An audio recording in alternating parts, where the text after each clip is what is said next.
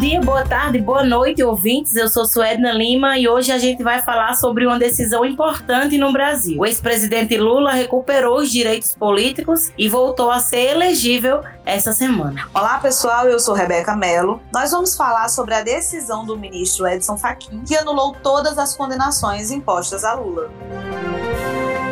Ministro Edson Fachin do Supremo Tribunal Federal anulou na última segunda-feira todas as acusações impostas pela Justiça Federal do Paraná ao ex-presidente Lula. Com essa decisão, Lula recuperou todos os seus direitos políticos e voltou a ser elegível. A anulação da condenação vale para os processos do caso do triplex do Guarujá, do caso do sítio de Atibaia, das doações do Instituto Lula, entre outras denúncias. Uma grande surpresa para os brasileiros e para o mercado financeiro que reagiu à notícia. Para uns, a notícia chegou em boa hora e para outros, a decisão foi vista como retrocesso e até como inadmissível. O mercado financeiro logo se agitou e com a incerteza sobre como será a disputa pela eleição presidencial em 2022, o dólar subiu e a bolsa chegou a cair. A condenação de Lula aconteceu em 2017, quando o juiz Sérgio Moro o condenou a nove anos e seis meses de prisão por corrupção passiva e lavagem de dinheiro no caso do triplex de Guarujá. A sentença foi confirmada pelo TRF da quarta região, que aumentou a pena para 12 anos, e posteriormente pelo STJ, que reduziu o tempo da reclusão para 8 anos. O ex-presidente permaneceu preso por 580 dias e está solto desde o dia 8 de novembro de 2019. A decisão na segunda-feira deu um sopro no país a militância, os simpatizantes e os eleitores do ex-presidente fizeram uma grande movimentação nas redes sociais e o Lula livre dessa vez foi escutado e visto nas redes e pelas ruas. Mas os opositores reagiram de forma negativa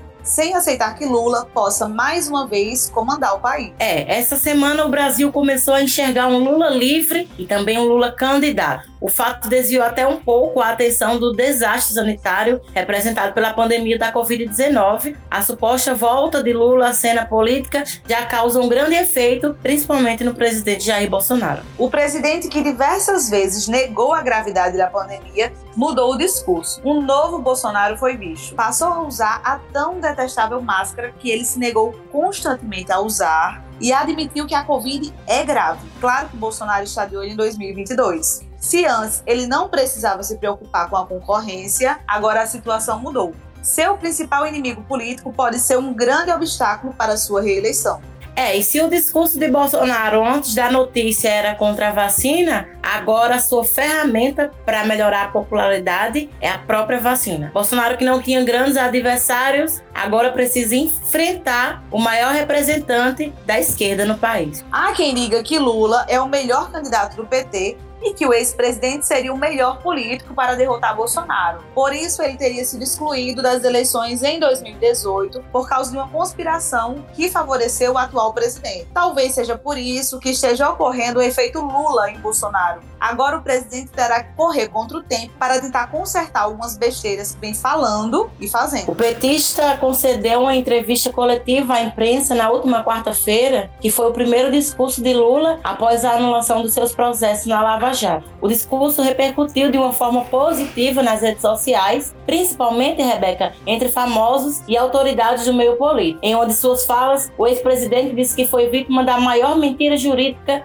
em 500 anos de história. Nessa sexta-feira, a Procuradoria-Geral da República recorreu à decisão do ministro Edson Fachin, do STF, que anulou as condenações de Lula pela Justiça Federal no Paraná. A PGR pediu que os processos permaneçam na Justiça Federal do Paraná e que sejam mantidas as condenações. O caso deve ser levado para julgamento no plenário do Supremo, mas ainda não existe previsão para que isso aconteça. Nesse momento, cabe a Fachin, que é o relator, liberar o processo para ser analisado. É muita informação para uma semana só. O nosso podcast vai ficando por aqui, depois de uma semana cheia de grandes novidades e também de reviravoltas. Até a próxima semana. Tchau, tchau. Até a próxima semana. Tchau, tchau.